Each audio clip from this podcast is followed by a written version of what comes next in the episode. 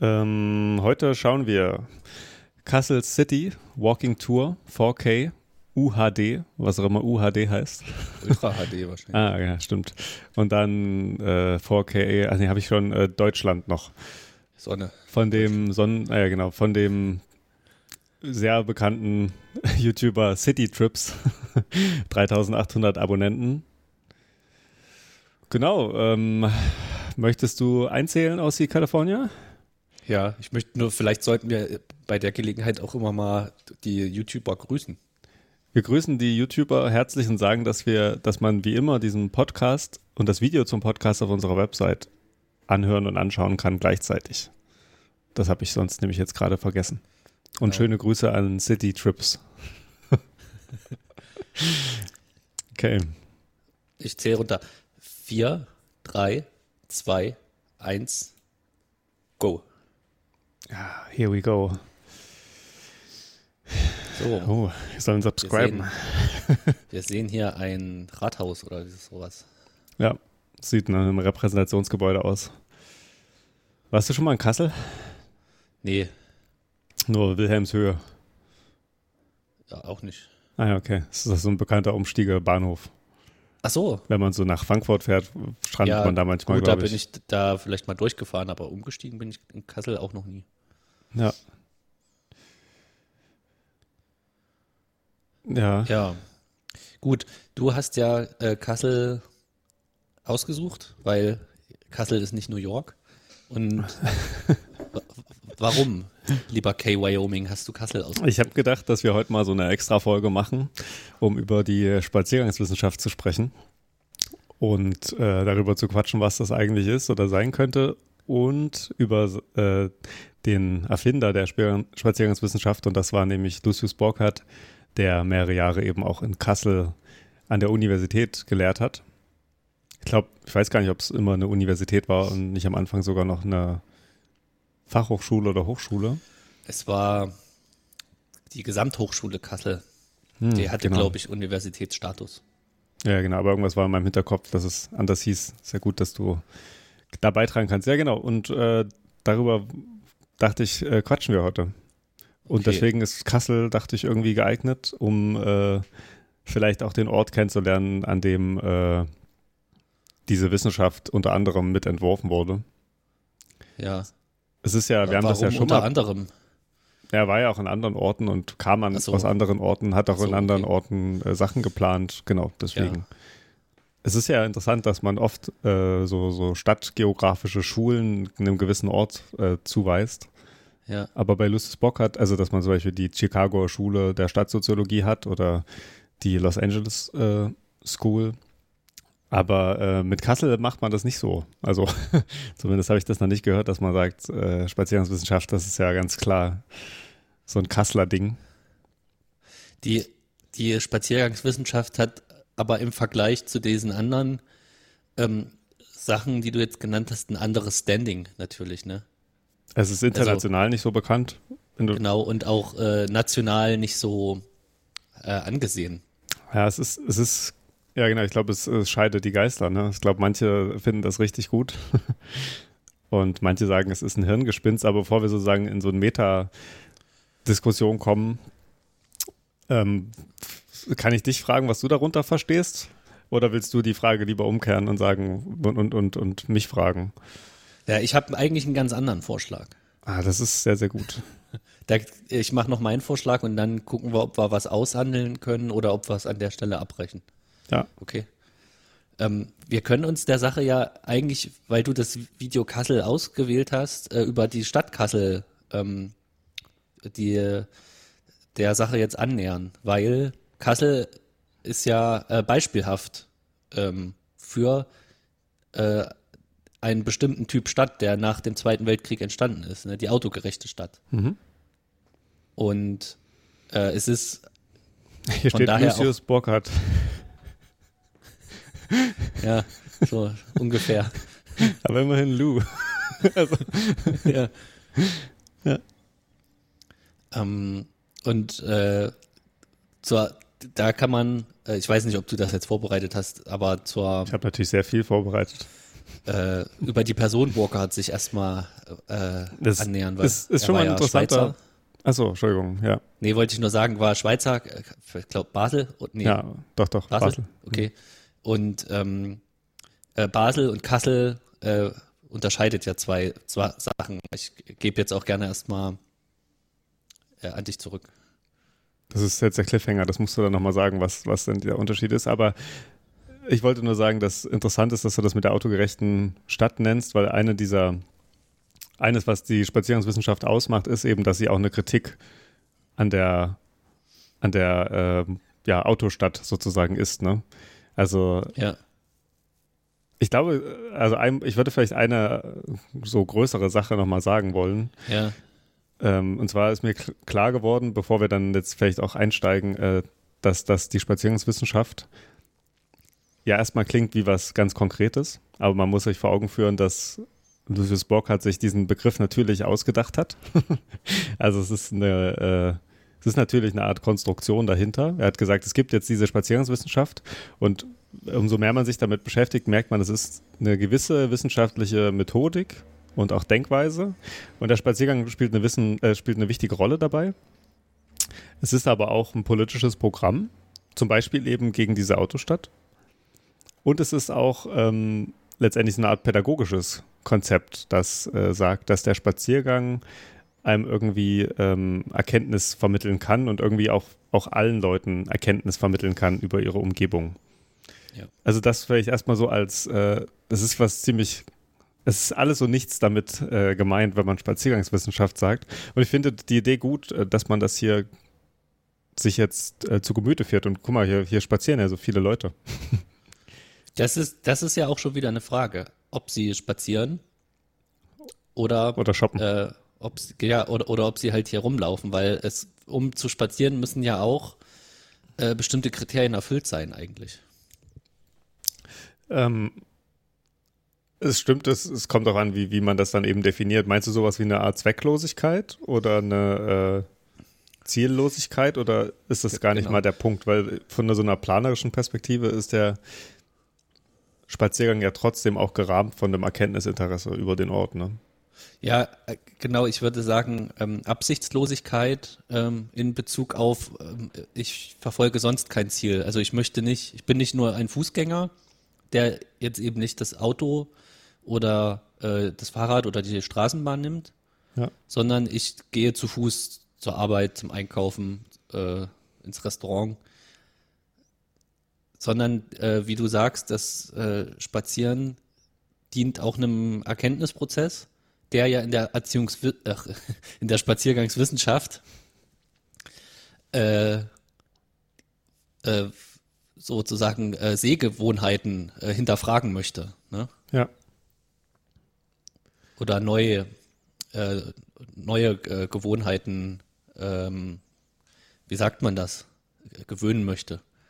Ja, ich glaube, da kommen wir so ein bisschen zu diesem erkenntnistheoretischen ähm, Punkt hinter diesem Begriff. Also es ist einerseits eine Thematisierung, also es ist, ist als Methode eben, wie du meinst, ne, so ein Spaziergang durch eine Stadt oder durch eine Landschaft. Und danach wird aber darüber geredet, warum man gesehen hat, was man gesehen hat und versucht dann eigentlich zu klären, wie man eigentlich äh, Landschaft, Stadtlandschaft auch sozusagen, ne, oder Stadt, wie man die eigentlich wahrnimmt und sieht und wie, wie diese Konstruktionsleistung sozusagen äh, passiert. Also wieso ähm, merke ich mir Plätze, auf die ich gehe oder wieso merke ich mir besondere Orte wieso verschwimmen im Nachhinein äh, manche Passagen sozusagen und, und sind nicht mehr auffindbar in meinem Kopf. Hm.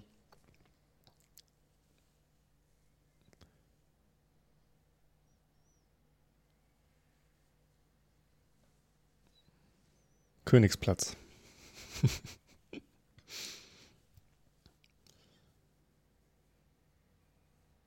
So. Ich muss ähm, sagen, was, was War das eine Frage eigentlich? Und Ach so, du nö, wartest das, auf meine das, Antwort? Nö, nö, äh, das war erstmal so gesagt. Okay. Darüber kann man natürlich nachdenken.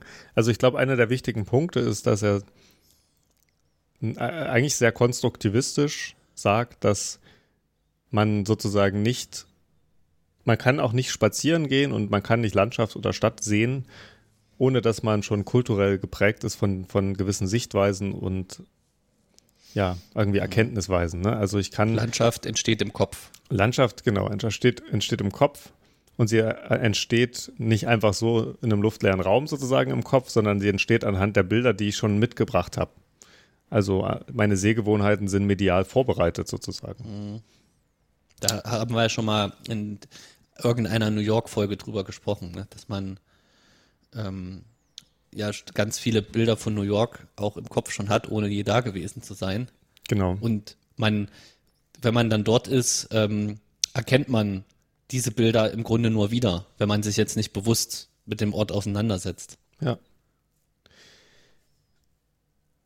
Und die, also diese Bilder von Stadt sind ja nicht nur sozusagen, dass man die Stadt auf eine gewisse Weise sieht, sondern auch sie auf eine gewisse Weise nutzt. Ne? Also zum Beispiel ist es, also es gibt sozusagen so, so ein so ein Schleier der Normalität, der so über der Stadt liegt. Also man findet zum Beispiel normal, dass man jetzt hier spazieren kann, wo man spazieren kann. Man findet es normal, dass die Autos dort stehen, wo sie stehen und dort parken dürfen. Also es gibt sozusagen Sehgewohnheiten und es gibt aber auch so Nutzungsgewohnheiten. Und wenn man sich dann aber vor Augen führt, dass das meiste davon äh, veränderbar ist, entsteht sozusagen von so einer Planungsperspektive her die Möglichkeit, Stadt auch anders zu denken. Ich glaube, das ist eine der Impulse sozusagen, die er gibt. Ne? Also wenn man das äh, sozusagen alles, äh, alles, was Stadt ist, auflöst und sagt, äh, es könnte auch anders sein, ähm, oder man könnte Stadt auch anders wahrnehmen, wird es dadurch wieder variabel. Ne? Also nicht die autogerechte Stadt als so muss die Stadt sein, weil wir müssen den Autos gerecht werden, weil Autos bringen Waren und Menschen, also Arbeitskraft vielleicht, äh, hin und her und, und, und äh, das Auto vermittelt sozusagen zwischen äh, den Orten Freizeit, Wohnen und Arbeiten oder so. Wenn man statt ganz anders auf einmal anfängt zu denken, weil man eben gewisse, an gewissen Dingen rüttelt, die davor äh, feststanden, dann, dann ja, kann man vielleicht auch wieder eine andere Stadt planen. Daher dann vielleicht diese Kritik eben an der autogerechten Stadt, ne, dass sie eigentlich keine lebenswerte Stadt ist. Dass sie, dass sie den Stadtraum, das hast du eigentlich auch schon gesagt, der Spaziergang ist ja eigentlich äh, ein Gang durch den Stadtraum ähm, ohne einen gewissen Zweck. Oder wenn, der, wenn es einen Zweck gibt, dann ist es vielleicht der Zweck, dass es, äh, dass man irgendwie erstmal offen ist für das, was man, was da kommt, ja. Und die autogerechte Stadt verhindert das eigentlich. Also sie hat so eine Funktionalisierung in sich drin. Es gibt sozusagen Inseln, Funktionsinseln. Es gibt die Freizeitinsel, es gibt die Wohninsel und es gibt die Arbeitsinsel aber es gibt sozusagen nicht so eine organische Verbundenheit. Die Städte aber genau. früher sozusagen mal besaßen. Genau, da steht sie im starken Widerspruch zur ähm, Stadt, zur Großstadt, wie sie sich im 19. Jahrhundert ja herausgebildet hat. Ähm, oder wie sie vielleicht auch in der Antike ähm, schon, schon angelegt war. Also mit dieser ähm, Verflochtenheit der verschiedenen ja. Funktionen. Damit geht eben auch das Zufällige verloren, ne? was ja bei Stadt eigentlich eine große Rolle spielt. Also, dass man Dinge sieht, die man nicht erwartet hat und so. Ähm, wenn dir im Vor Vorhinein klar ist, welche Funktionen an welchem Ort sind, ähm, ja. Also, es ist eigentlich auch eine, ist eigentlich eine Langeweile sozusagen, die dadurch ja. äh, einher, einhergeht. Ne? Man kann ja jetzt mal hm, nochmal mitteilen, wie der Burkhardt dazu gekommen ist. Ne? Also er ist ja in, kommt aus Basel und das ist jetzt der Unterschied zu Kassel. Ähm, wahrscheinlich sind die Städte ungefähr gleich groß, oder? Ja, kann ich mir vorstellen. Kann sein, dass Basel noch ein bisschen größer ist. Ja. Ich meine, genau. du darfst nicht googeln, aber ich darf ja googeln. ähm, ey, ja, das wäre doch eigentlich schön für unseren äh, Gästtown Ach so, stimmt. District. Dann möchte ich hiermit unsere Kategorie einleiten, die aber anders beginnt. Wenn ich das richtig äh, erinnere, und zwar so. Ja.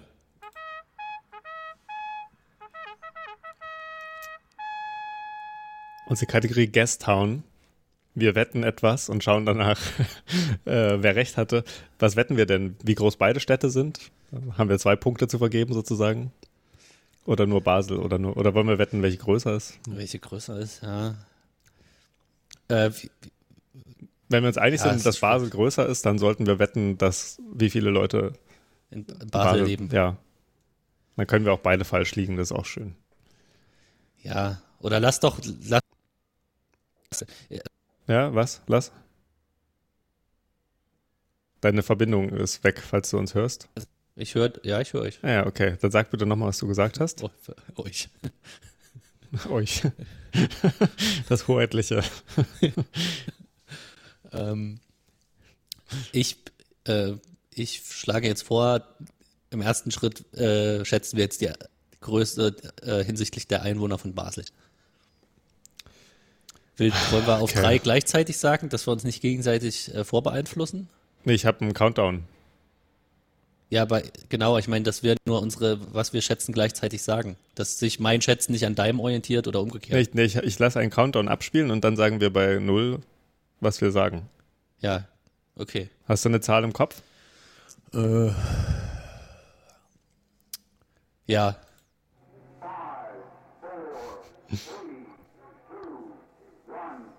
530.000. 150.000. Oh. oh, das ist gefährlich.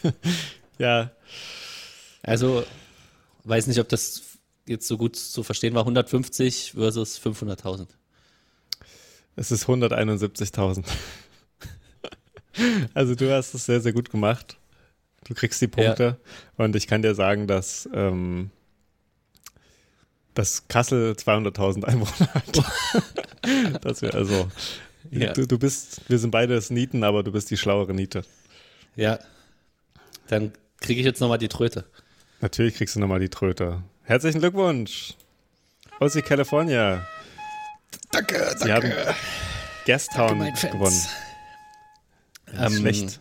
Nicht schlecht. Ja, okay. Also, da können wir doch aber sagen, beide wirklich mehr oder weniger gleich groß. Ne? Ja. Ähm, Basel wurde nicht im Zweiten Weltkrieg zerstört, wohingegen Kassel eigentlich sehr stark zerstört wurde. Hm. Ähm, und dass die Zerstörung im Zweiten Weltkrieg hat aber erstmal keine Rolle gespielt äh, hinsichtlich der Planungsabsichten, die in beiden Städten äh, bestand. Nämlich auch Basel wollte man autogerecht umbauen. Und da hat eben ja Lucius Burkhardt gesagt, Moment mal, äh, wa- was habt ihr hier eigentlich vor? Weil es ging darum, die äh, Altstadt abzureißen, äh, teilweise jedenfalls, Ja. um ähm, breite Straßen da durchführen zu lassen. Und äh, da hat er so eine Besonderheit ähm, beobachtet, äh, die er dann auch einem, ein, ein Buch gewidmet hat oder jedenfalls auch so ein äh, bekannter Ausspruch von ihm entspannt, nämlich wer plant die Planung? Ja. Und ähm, in, in Basel, im Fall Basel und für Kassel gilt es dann auch, nur da hat man es umgesetzt. Die autogerechte Stadt wurde von Leuten geplant, die eigentlich gar nicht dafür ausgebildet waren, autogerechte Städte zu planen, weil das Auto äh, als äh, breites Mobilitätsmittel ja neu war. Also es hat vorher noch nie jemand autogerechte Städte geplant. Und wie man das gemacht hat, war einfach anstatt ähm, ähm, enge Straßen, die eigentlich den Fußgängerverkehr äh, Verkehr dienten, abzureißen und breite Autostraßen daraus zu machen. Ja. Und äh, da hat unter anderem Burkhardt, also im Fall von Basel, ja äh, widersprochen. Da gab es ja Protestbewegungen auch. Na, da, da hat er sich schon als junger Student wahrscheinlich sogar schon politisiert irgendwie, ne? Ja. Und dann ist es, äh, ist er über ein paar Stationen dann natürlich, äh, ist nicht direkt nach Kassel gekommen, sondern über ein paar Stationen und hat äh, dann so eine autogerechte Stadt vorgefunden. Und da hat er ja dann die Spaziergangswissenschaft äh, entwickelt. Ne? Ja. Ja, auch, ähm, also wenn sozusagen das, Schre das Schreckensbild ähm, eine Stadt, die sozusagen nur für diese Funktion zugeschnitten ist oder nur für, für Autos, die eben zwischen irgendwelchen Orten sind, ähm, spricht auch davon, dass man die Stadt eben eigentlich nicht für die Menschen plant, ne? sondern für so eine, für, für zum Beispiel ökonomische äh, Flüsse und sowas. Ne? Und ich glaube, das richtet sich eben auch dagegen. Also das ist ja auch schon bei Hausmann oder Osmo oder wie auch immer man ihn nennen mag, in Paris, dass die Stadt sozusagen, äh, dass, dass es eben so eine Alleenbildung gibt und äh, irgendwie klare Einfallsstraßen und Ausfallsstraßen, damit äh, Waren Menschen mhm. ähm, und auch Luft, frische Luft und, und irgendwelche Sachen eben besser rein und raus können. Ne? Und das ist natürlich schon, zeigt sich dann sozusagen, dass die, die Stadt nicht geplant wird für die Leute, die da leben und, und äh, nicht so, dass es für die irgendwie angenehm ist, sondern wirklich so, dass ökonomische Funktionen sozusagen äh, gut ablaufen können. Und ich glaube, das ist genau das auch, was hier äh, dann passiert wäre oder war, ne? also zu Teilen war. Ja. Und der Spaziergang ist dann natürlich dann wieder so eine Methode, wenn man, wenn man dann sozusagen äh, diesen Raum betritt, merkt man, wie wenig man dann dorthin gehört eigentlich, ne? Als Nicht-Teilnehmer dieser Autostadt. Ja. Wobei ich da jetzt doch mal dazwischen grätschen möchte. Ja, gern. Und ähm, jetzt muss ich mal sagen, dass man Paris jetzt nicht mit Kassel vergleichen kann. Nee, und nee, nee. auch, äh, dass es natürlich äh, nicht, nicht falsch ist, was du gesagt hast, dass ähm, also an der Planung des Paris, wie es dann im späten 19. Jahrhundert entstand, mhm. ähm, man das ablesen kann. Ne? Also es ging um Warenströme, Geldströme, ähm, Luftströme. Ja. Aber gleichzeitig wurde, würde ich doch sagen, die Stadt wurde trotzdem für die Menschen geplant, aber halt für das Bürgertum und äh, mhm. dessen äh, Lebensrealität. Ne? Weil Gleichzeitig kann man ja so gut in Paris auch spazieren oder flanieren. Ja. Also die, äh, diese, diese Boulevards hatten ja sehr, heute ja auch noch sehr breite äh, Gehwege, hm. auf denen äh, man dann mit seiner Schildkröte äh, rauf und runter gehen könnte oder eben durch die Passagen. Und ja. in, in Kassel, also was du gesagt hast für Paris, ist, ist richtig, aber noch unzureichend, weil es trotzdem noch ein Meer gab. Und in, in Kassel, also ein Meer mit äh, H geschrieben. Habe ich schon verstanden, danke. Und in, in Kassel ist es äh, jetzt reduzierter, ne, auf das, was du gesagt hast. Sondern es geht um reibungslose äh, Fortbewegung. Aber ja, um welchen Zweck eigentlich? Also, um, also man muss, wobei ich, ich also ich gebe dir, gebe dir prinzipiell recht, wobei ich schon denke, dass fast jede Planung sozusagen so ein Subjekt der Planung hat, für den oder für die die Planung gemacht wird. Ne? Also ich glaube, Planer haben schon eine Vorstellung davon, dass es dort äh, Menschen gibt, die die Stadt in, auf irgendeine Weise nutzen. Sonst lässt sich schwer planen. Ähm, die Frage ist nur, ob die Menschen, die dort sozusagen verplant werden, eigentlich Teil des Willens sind. Also, ne, also ob, ob, ob die Leute sozusagen eigentlich auch das wollten, äh, für das sie da so eingeplant werden. Also ich denke schon, dass es auch hier eine Schicht gab oder, oder eine imaginierte Schicht oder ein imaginiertes Leben, ähm, was dann eben in dieser neuen Stadt äh, stattfinden sollte. Und das war eben, eben sehr stark geprägt von der Charta von Athen, ne? von so einer mhm. fun funktionalen Trennung. Ähm, trotz alledem stimmt bestimmt, was du sagst. Ne? Also, dass, dass in Paris äh, da nochmal klar es eine Schicht gab, für die natürlich mehr geplant wurde und dass es natürlich auch nicht nur negativ ist. Äh, das ist natürlich eine Sache. Also so, so, so, so eine Stadterneuerung sind natürlich auch immer dialektisch. Es geht immer was verloren, aber es kommt auch was hinzu und das kann natürlich auch äh, kann natürlich auch gut sein. Es ist natürlich ganz klar, da, darauf hast du jetzt auch verwiesen, auch immer ein Ausdruck von Machtverhältnissen. Ne? Wer kann eigentlich mhm. welche Stadt mit welchen Mitteln durchsetzen? Mhm.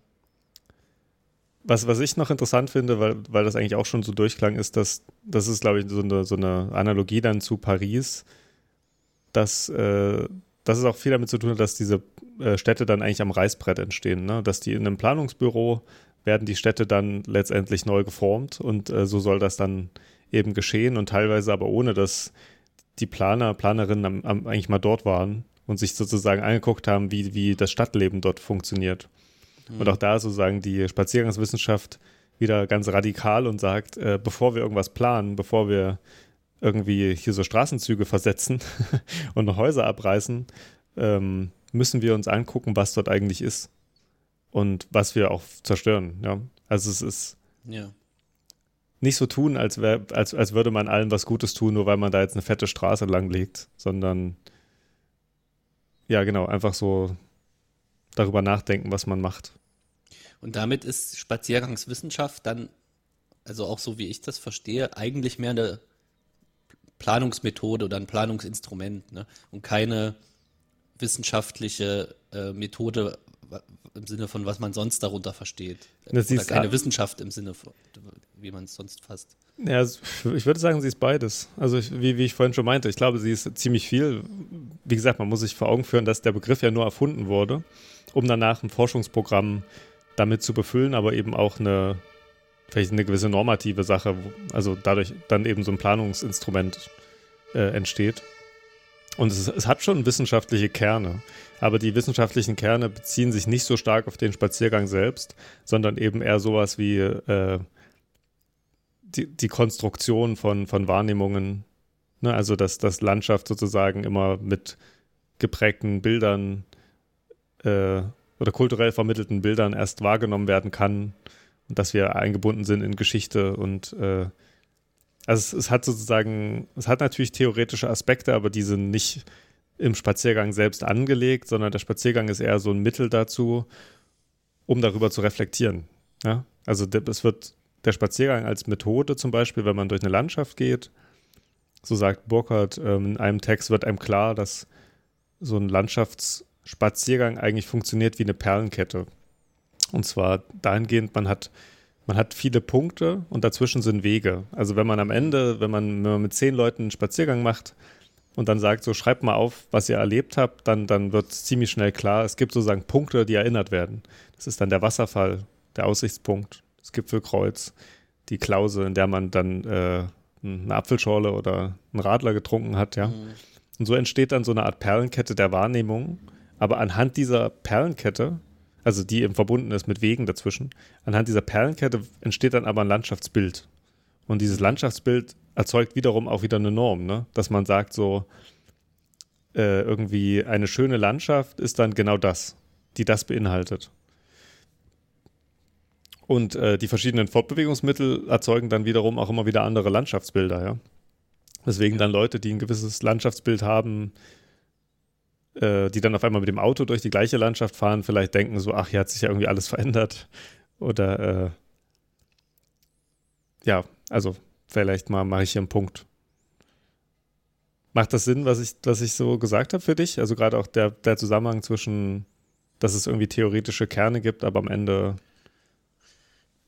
Genau, ähm, also deswegen äh, würde ich trotzdem, also vorschlagen, dass wir uns da irgendwo in der Mitte treffen, weil äh, wenn es jetzt eine Planungsmethode oder Planungsinstrument ist, ist ja implizit äh, auch, dass es sich auf äh, irgendein Wissen dann äh, stützt erstmal, weil sonst wäre es ja irgendwie vollkommen zufällig und damit keine Planung mehr.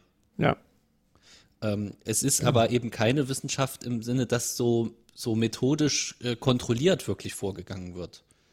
Ähm, ja. Es bedient sich eigentlich so ethnografischer Methoden, ne?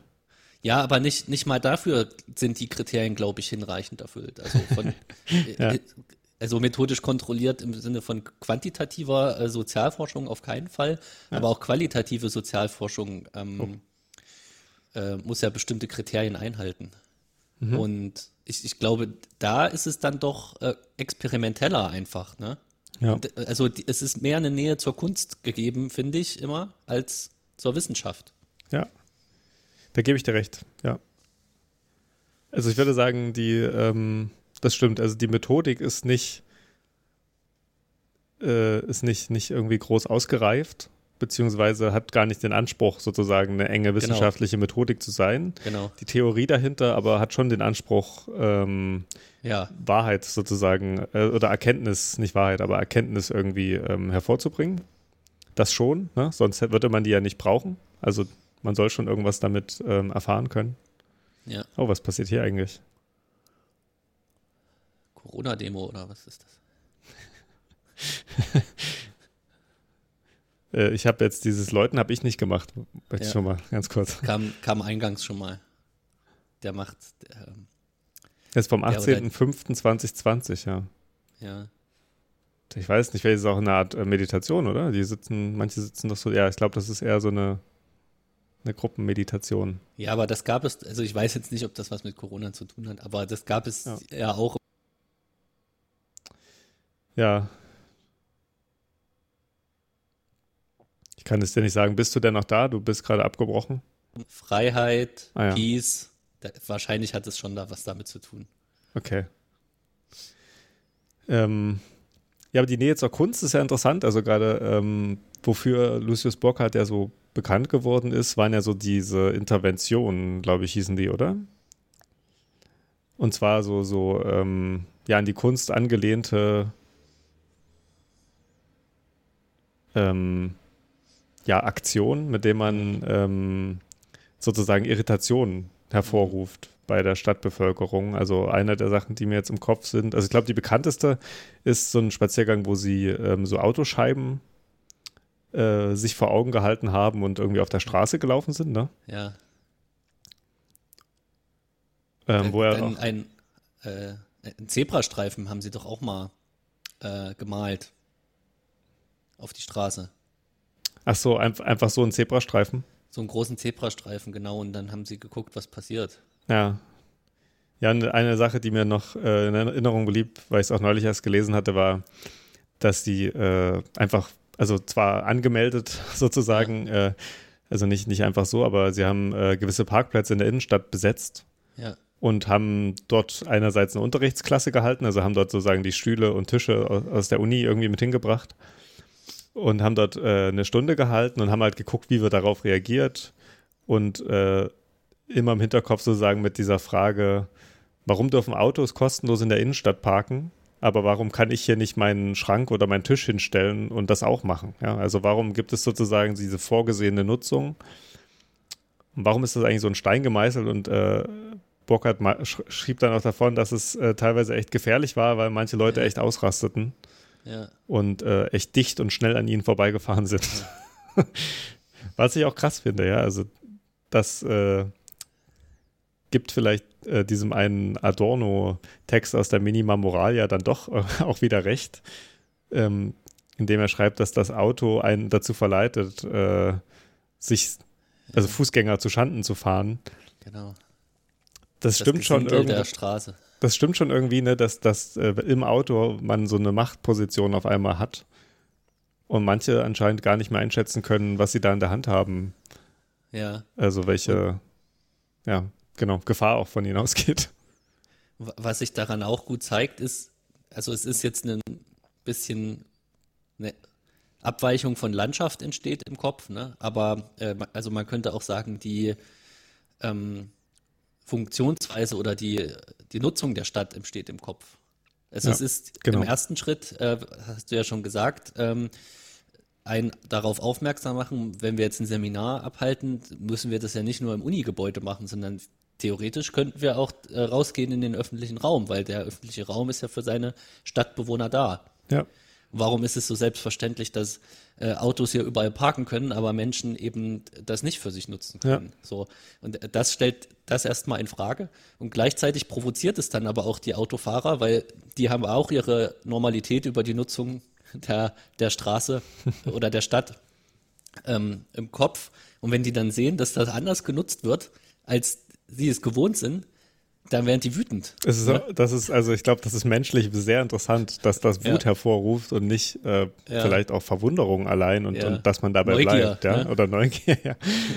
Aber es stimmt, also es, es scheint so eine ähm, normative Kraft des Normalen zu geben und ähm, ich weiß nicht, ob das daher liegt, dass man schon selbst tief im Inneren weiß, dass, dass es auch anders sein könnte und man aber daran festhält, wie es ist, dass man dann so wütend wird. Ja, Oder einfach wirklich, weil das einfach ähm, in, ins, in Fleisch und Blut übergegangene äh, Verbote sind. Ne? Also ich, äh, ich hatte auch einen Kurs ähm, an der Uni und äh, einer der Inhalte war, dass man sich äh, dann mit so einer Decke auf den Grünstreifen in die Mitte von der Straße setzt und guckt sozusagen. Also es war auch irgendwie so, so ein Streifen, der, der sozusagen da ist, aber der eigentlich keine Funktion hat, außer die Straßen voneinander zu trennen ja. und äh, so ein Überbleibsel von Begrünung oder von, von Schönheit irgendwie verdeutlichen soll, aber es eigentlich schon lange nicht mehr macht. ähm, und auch das äh, hat irgendwie für Irritation gesorgt, ne? Also es wurde dann teilweise gehupt, einfach weil man halt in der Mitte saß. von, Ja. der, von der Straße, wo man sozusagen nicht mal den Verkehr behindert hat. Ja. Also es muss. Ja, da kann man ein bisschen an den Menschen auch verzweifeln, muss ich ganz ehrlich sagen. Dass es, also dass man, dass es sofort Aggression hervorruft, äh, in Frage zu stellen, was normal ist. Ja, es ist ein bisschen hängt das wahrscheinlich mit ähm, Ambiguitätstoleranz beziehungsweise Intoleranz zusammen. Ja? Die ja. Leute sehen was, was sie nicht einordnen können und, und die meisten macht das wütend. Hm. Also das ist sozialpsychologisch eben so ein Phänomen. Äh, oder vielleicht sogar auch ein Problem. Ja. äh, ja, vielleicht auch, weil, weil, weil man, weil das so eine unsicher, also es, es stellt natürlich das, das, eigene radikal in Frage, ne? Wenn man, wenn man jeden Tag dorthin fährt und sein Auto parkt und auf einmal sitzt dort eine Horde von Leuten und parkt dort ihren Kleiderschrank oder, ja. oder, irgendwas, da, äh, vielleicht, vielleicht ist das dann irgendwie ein Angriff auf, ähm, auf das Leben der Leute, die das dann sehen. Weil die denken so, naja, aber ich muss doch auf Arbeit. Also ich so, also weißt du, ihr könnt, ihr könnt hier sitzen ja. und eure Stunde halten, aber ich muss jetzt hier ähm, ins Büro, sonst wird der Chef genau. sauer. So. Und dann kann man natürlich sagen, so der Chef nervt, warum, warum ist er immer so sauer, nur weil ich mal fünf Minuten zu spät komme? Genau. Aber die leichteste, das leichteste Ventil ist vielleicht zu sagen, ihr Volldeppen, wir müssen arbeiten. Und also beide Perspektiven haben ja einen Wahrheitskern, ne? Also ich würde sagen, dass das Wirtschaftliche immer ein Fundament sein muss, äh, um eine Gesellschaft am Leben zu halten. Ne? Ja. Ähm, man kommt da, glaube ich, nicht raus, aber äh, es zeigt zumindest auch, wenn man, wenn man das mal von diesen Individuen abstrahiert, äh, die dann sauer werden, es zeigt sozusagen auch den Stress an, den äh, Einzelne haben im Alltag, ne? Also, dass das nicht geht, dass, dass man nicht irgendwem zugestehen kann, jetzt diesen scheiß Parkplatz für einen Schrank zu parken, zeigt ja schon, wie, ja, wie, wie stark die Scheuklappen irgendwie im Alltag ausgerichtet sein müssen, um zu funktionieren. Ja, mhm. ja der öffentliche Raum ist trotzdem eine knappe Ressource oder ein knappes Gut. Und ja. da er ja autogerecht geplant, ähm, damit fast automatisch schon erstmal den Autos zusteht. Ne? Und dann, ja. äh, es gibt so wie trotz aller autogerechten Planungen, äh, gibt es zu wenig äh, Park- und Abstellmöglichkeiten, weil es immer mehr äh, Automobile gibt, die abgestellt werden müssen. Mhm. Äh, und genau, und, und dann kommen auch noch Leute und nehmen einen das weg, ähm, was, wo man eigentlich das Gefühl hat, das gehört einem. Ja. Weil es ja für die Autos geplant wurde. Ja, voll und ganz. Also auch interessant, ne? dieses Konkurrenzdenken, was man in der Gesellschaft ja sozusagen immer wieder befeuert, dass man eben irgendwie sich durchsetzen muss gegen andere. Zeigt sich dann, glaube ich, teilweise auch im Straßenverkehr einfach an dieser Aggression gegen andere Verkehrsteilnehmer, gegen andere Nutzungen. Ähm, ja, irgendwie ist man auch so ein bisschen angehalten dazu, äh, sich durchzusetzen. Ja. Also man kennt das ja manchmal auch, wie, wie, wie stark sich um, um Parkplätze wirklich gestritten wird von zwei Autos, die gleichzeitig ja. da halten und das eine will vorwärts einparken und das andere ja. rückwärts. Ja, und also ich habe da schon schlimmste Sachen gesehen hier bei mir vor der Haustür. Und wenn man dann noch gerade flaniert, dann äh, daran vorbei flaniert, dann denkt man wirklich so krass, wie die Welt ist. Ne? Also so, dass das die Probleme sind, äh, weshalb wir uns jetzt irgendwie kurz davor sind, uns zu prügeln. Aber ein anderer Punkt, äh, äh, den ich hier jetzt nochmal machen kann, ist, genau da wird dann eben die Spaziergangswissenschaft zum politischen Projekt, ne? Indem ja. sie sozusagen in den Interventionen, auch, auch sozusagen in kunsthafter Art, weil ähm, also ich würde sagen, das Besetzen des Parkplatzes ist jetzt noch nicht so Kunst, aber gerade diese äh, zur Dokumenta stattgefundenen ähm, Spaziergänge können wir vielleicht gleich nochmal eingehen, aber ähm, einfach jetzt um den Punkt zu machen, es wird eben politisch dahingehend, dass es für Irritationen sorgt, weil es eigentlich immer darauf verweist, es könnte auch anders sein in unserer Stadt und äh, so ein bisschen mit dem Finger in der Wunde herumsticht. und ähm, dahingehend, also die Spaziergangswissenschaft wirkt damit jetzt ja irgendwie nach, ne? also über Burkhardt hinaus, mhm. weil, also eine Sache, die damit auch in Verbindung stand, die er angeprangert hat, war, dass ähm, die, die Leute bei solchen Planungsprozessen nicht mit beteiligt wurden. Ja. Und äh, heute ist man da ja weiter. Ich, das geht jetzt nicht nur allein auf Burkhardt zurück, sondern äh, das spielen andere äh, Bewegungen und so weiter auch noch eine Rolle. Aber sicherlich äh, ist das ein Aspekt, den man damit nennen kann. Äh, und insofern äh, lebt das ja dann auch fort, äh, weil die Spaziergangswissenschaft an sich ist nicht ganz äh, verschwunden, aber äh, es gibt nur wenige Leute, die, die sich damit noch beschäftigen. Ne? Hm. Und auch keinen Professor mehr. Ja, weil, also ich meine, das Projekt war, glaube ich, immer schon sehr zugeschnitten auf ihn und auch auf seine Frau. Ich glaube, die haben auch sehr viel zusammen gemacht. Ähm, sie war ja, glaube ich, Künstlerin. Mhm. Ähm, ich habe ihren Namen jetzt nicht im Kopf, aber ich glaube, das ist sozusagen. Wie bitte? Anne, Annemarie? Ja, es klingt so. Ja, kann sein. Ich glaube, die Sache ist, dadurch, dass es eben nicht so einen, so einen theoretischen Kern hat, ist es dann am Ende schwer zu sagen, dass man das weitermacht. So einer wissenschaftlichen Basis. Und es ist halt einfach wahrscheinlich wahr sehr abhängig von der Person. Und die Ideen, die er versammelt, also ich glaube, das, deshalb ist mir jetzt nochmal aufgefallen beim Wiederlesen.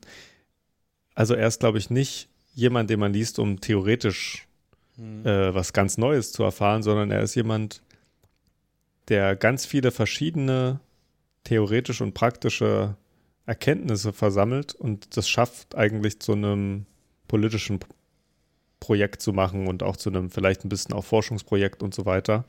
Aber er schafft es einfach, äh, glaube ich, zu seiner Zeit aufkommende ähm, neue Konzepte von Stadt zu versammeln und, und damit immer die, die Stadt, die gerade entsteht, zu kritisieren. Also mhm. und deswegen ist er, glaube ich, noch aktuell, was also er, er ist, glaube ich, jetzt nicht aktuell, was das Forschungsprogramm angeht, aber er wird schon öfter mal gelesen und auch an Universitäten ähm, bei ähm, in Urbanistikseminaren, in Architekturseminaren, mhm. ähm, in der Geografie. Und ich glaube eben wirklich, weil, weil man in sehr wenn man, wenn man das liest, man eigentlich immer wieder vor den Kopf gestoßen wird. Und also genau dieses Prinzip von Normalität zu hinterfragen, ähm, bei ihm einfach immer wieder vorkommt. Und deswegen, ja genau, es ist, glaube ich, zwar kein Konzept, aber es ist, hat so ein bisschen eine längere Haltbarkeit. Ja, es ist nicht vergessen. Äh, ja. Es gibt ja auch, also ähm, ein paar bekannte Leute, ähm, also einer seiner Schüler sozusagen ist ja Martin Schmitz, Mhm. Ähm, ja, wer, wer ist Martin Schmitz?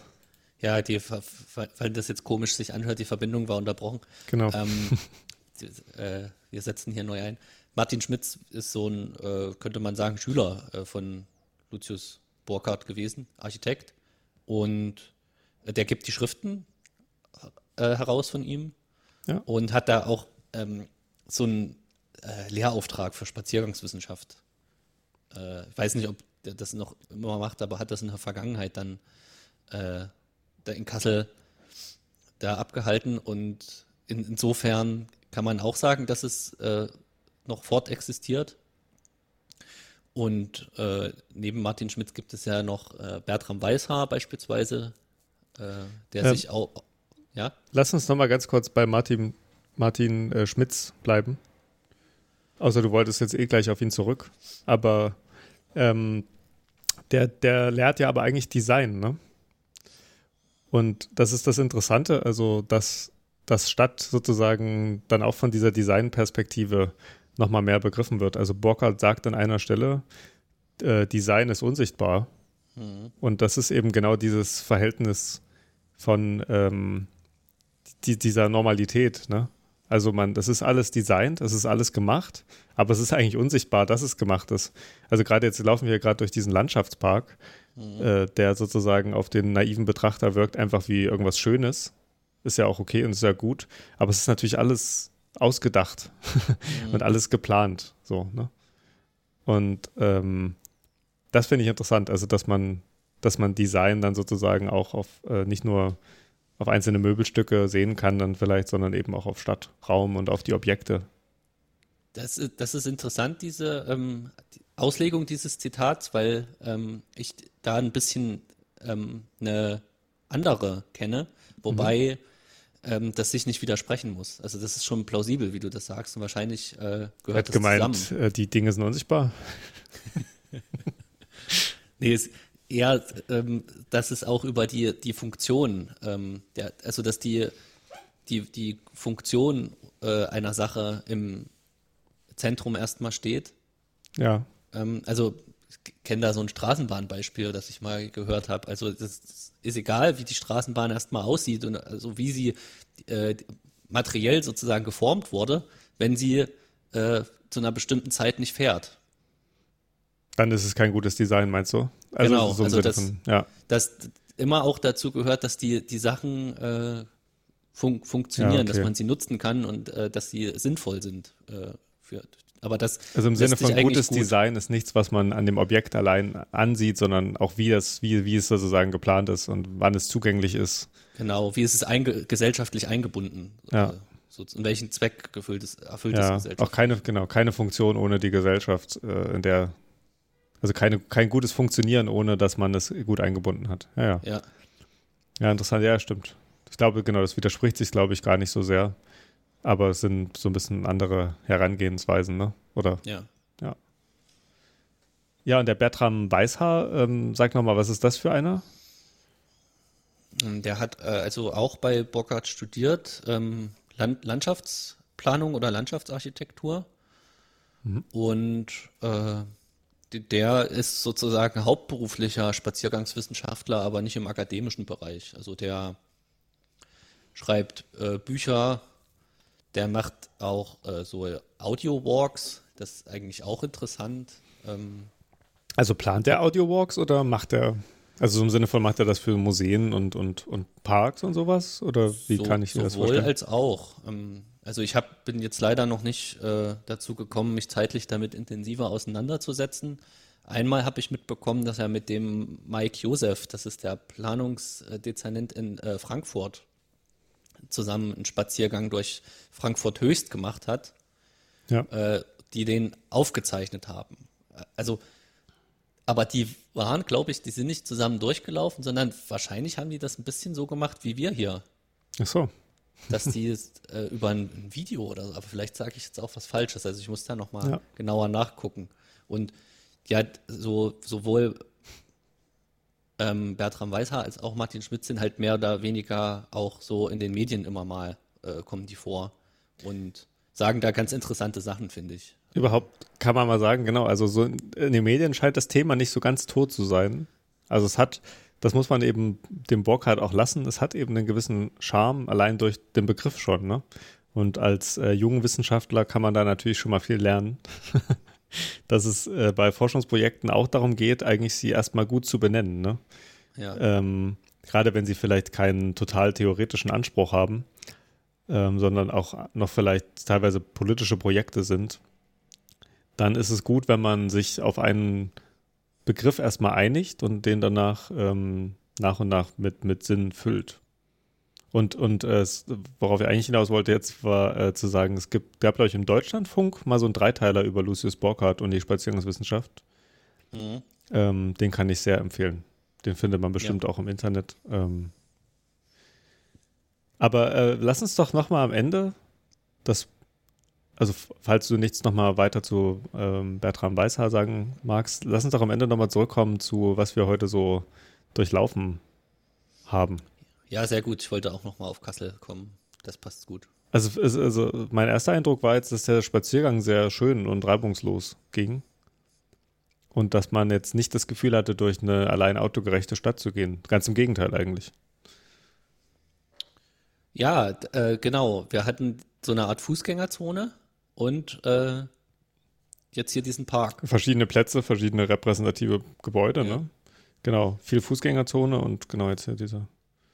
Ja, bei mir ist jetzt auch erstmal der Eindruck entstanden, also habe ich ja eingangs gesagt, ich war noch nie in Kassel, aber äh, man hört, also Kassel hat nicht den Ruf, eine schöne Stadt zu sein, so, ne? Äh, vom, vom Stadtbild. Äh, das hat sich jetzt erstmal hier gar nicht so äh, gezeigt, finde ich, sondern eher im Gegenteil. Aber das muss man jetzt dazu sagen, wir sehen hier ausgewählte Bilder. Ja. Ähm, was der glaube ich, der Lucius Borgert auch mal gemacht hat, ist in, von der Fußgängerzone aus immer in die Seitenstraßen so rein zu laufen. Hm. Äh, und da kamen dann auch so große Parkplätze, also so, so Nichtorte sozusagen, ne? die äh, dann anzeigen, äh, es gibt sozusagen einen im Stadtzentrum so einen Bereich, in dem kann man gut rumlaufen, aber darüber hinaus ja. ist die Stadt äh, fürs, fürs Laufen und Verweilen eigentlich gar nicht äh, ausgelegt. Genau. Das haben wir jetzt zum Beispiel das, nicht gesehen. Das ist, glaube ich, ein anderer Punkt, äh, den er auch öfter mal stark macht, dass sozusagen die, den ich vorhin auch schon mal gesagt habe, dass sozusagen eine gute, gut geplante Stadt immer offen ist für Zufälliges und sozusagen auch dafür, dass man einfach mal irgendwo langläuft und, es, und man Dinge entdecken kann. Ne? Aber man kann eben nichts entdecken, wenn man, äh, egal wo man hinläuft, immer nur auf Parkplätze stößt. so. Ja. ähm, und es gibt, es gibt ja manche Städte, äh, die, die da deutlich anders geplant sind. Ich glaube, äh, in einem Text sagt er eben auch, sie haben sich den Innenstadtraum von Kassel angeguckt und haben gemerkt, es gab früher mal zwischen so blockrandbebauten Gebäuden, gab es Durchgänge, wo man einfach mhm. mal durchlaufen konnte. Mhm. Und die wurden teilweise einfach nur zugesperrt mit einem Tor. Ja. ja? Oder äh, es gab irgendwie einen Durchgang, aber jetzt hat dort jemand sich irgendwie eine Tiefgarage hingebaut und man kommt nicht mehr durch oder sowas. Ja, ja. Und ähm, sowas sozusagen, also gute Planung würde eben heißen, diese ganzen Wege offen zu halten und möglich zu machen. Er meinte auch, in diesen Innenhöfen gab es früher öfter Betriebe, die dort irgendwie kleinere Sachen gemacht haben. Und äh, also so, so zum Beispiel irgendwie eine, eine, Schuhwerkstatt oder eine Nähwerkstatt. Ja, genau. Und äh, das sozusagen einfach möglich zu halten, dass sowas, sowas geht, ja. Es muss ja, ja, gar nicht überall irgendwie in Kleinarbeit irgendwas hergestellt werden, aber einfach, ja, also die Planung eigentlich auch noch nicht, eigentlich am Ende die Planung noch nicht weiß, wer, wer, wer das alles äh, nutzt, sondern die Planung darum weiß, dass es, dass mehr passieren kann, als sie selbst wissen kann, so. Genau. Und das irgendwie äh, einzugreifen, ist wahrscheinlich so. Ist natürlich eine Schwierigkeit, ne? Das ist äh, bei manchen Architekten oder Architektinnen hat man das dann so, äh, dass sie schon ganz konkrete Vorstellungen haben, äh, wie ja. die Sachen, die sie entwerfen, dann genutzt werden. Und dann passiert auf einmal was äh, völlig anderes oder eben auch gar nichts. Lustiger. Und dass man so, so, so was Ungewisses, also man muss halt was offen lassen, was die Leute dann selber füllen. Das, was wir gerade sehen im Video, ist eigentlich ja auch sowas. Also, das, es gibt den geplanten Weg, ja. aber äh, das ist halt einfach schöner, am Fluss lang zu laufen, direkt. Genau. Und äh, es gibt viele Parks, wo, das, wo man das nicht darf, ne? Wo man nicht über den Rasen laufen darf, ja. wo man nicht grillen darf, äh, wo sozusagen die, die, die Nutzung eigentlich schon untersagt ist. Ähm, ja, wobei es geht, glaube ich, auch das Gras geht kaputt, ne? wenn man zu viel ja, da muss man den Weg, da muss man halt, aber äh, ich würde halt immer sagen, man muss sich halt fragen, sind dann die Menschen schuld oder ist die Planung nicht so gut? Oder ne? das Gras. Oder ist das, man, am Ende muss man eine radikale Kritik am Gras natürlich äh, ja, erarbeiten, aber. Vielleicht Kunstrasen. Schön alles mit Kunstrasen. ja. Das, das ist eine gute Idee. Ruf doch mal Bertram Weißhaar an. ja. Der wird sich wundern. Nein, aber das ist, das ist schon nochmal ein guter Punkt zu sagen, ähm, wenn irgendwas nicht gut funktioniert, sind dann die Menschen schuld? Ne? Ja. Oder ist die Planung vielleicht äh, einfach schuld? Also zum Beispiel in, Parks gibt es oft, wenn so scharfe Ecken drin sind in den Wegen, gibt es oft so, so Trampelpfade, die diese Kurven dann so, so rundlich äh, machen. Und dann kann man sich kann natürlich sagen, ach, die Leute, die laufen alle über den Rasen. Aber man könnte auch sagen, so, naja, vielleicht war dieser Weg hier nicht so gut geplant. Wobei man natürlich in einem Park auch sagen muss, äh, wer im Park immer die kürzesten Wege sucht, ist vielleicht auch am falschen Ort. So.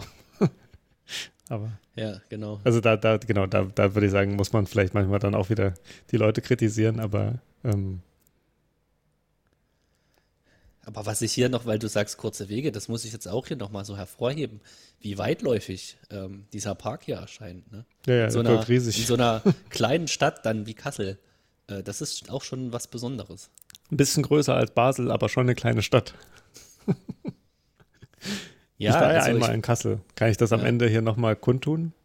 Wir, wir reden ja eigentlich in jeder Folge einmal darüber, dass es, dass es, wo du dass, warst. Dass, dass, wo, nicht über irgendwelche Eigenartigkeiten, ja, ja. was mich angeht. Und ich war mit ähm, 16 Jahren oder sieb, nee, mit 17 Jahren, glaube ich, mal in Kassel. Ja. Ähm, und zwar hatte ich damals eine Ausbildung gemacht und war in der Jugendauszubildenden Vertretung. Und in Kassel war ein großer IG Metall-Kongress. Und dadurch wurde ich dahin mit eingeladen und ähm, bin mit dem Gewerkschaftsvertreter dorthin gefahren im Auto und habe in so einem Hotel geschlafen. Und ich erinnere mich wirklich nur noch dunkel daran, aber eine der Sachen, die ich in Erinnerung habe, war, dass wir an einer dieser riesigen Straßen dann doch standen. Mhm. Und dass ich dort in der Tankstelle mir ein großes Faxebier gekauft habe und es wirklich eklig geschmeckt hat, aber ich es trotzdem ausgetrunken habe. Ja. Schön, dass du immer so tief blicken lässt. du meinst in die Flaschen? ja. Ja. Ähm. Ja, das, das, ist ja interessant, aber wenn ich da nochmal äh, eine Rückfrage stellen kann. Unbedingt. Äh, was hast du denn gedacht, als du die große Straße damals gesehen hast? Wahrscheinlich nichts, oder? Nee, nee, eigentlich, also soweit, so, soweit ich natürlich jetzt mein Denken reflektieren kann, viele Jahre danach, aber genau, ich habe mir dabei eigentlich keinen Gedanken gemacht, sondern äh, es war halt groß, aber es, es war, genau, es war ein, ein, warmer Sommerabend, von daher war ich trotzdem guter Dinge. Zufrieden. Aber was, was ich noch weiß, ist, dass wir zwischen auch Hotel und Tagung auch mit dem Taxi gefahren sind. Also auch ja. da war anscheinend dieses, das irgendwie so angelegt, dass äh, man dort das Auto nimmt. Ja. Ja. Das interessant ist, weil es gibt ja auch Tagungshotels. Ja, ja, ich weiß auch nicht so ganz, warum das so war. Wahrscheinlich war das, wart ihr in einem günstigeren dann. Ah, es war gar nicht so günstig, glaube ich.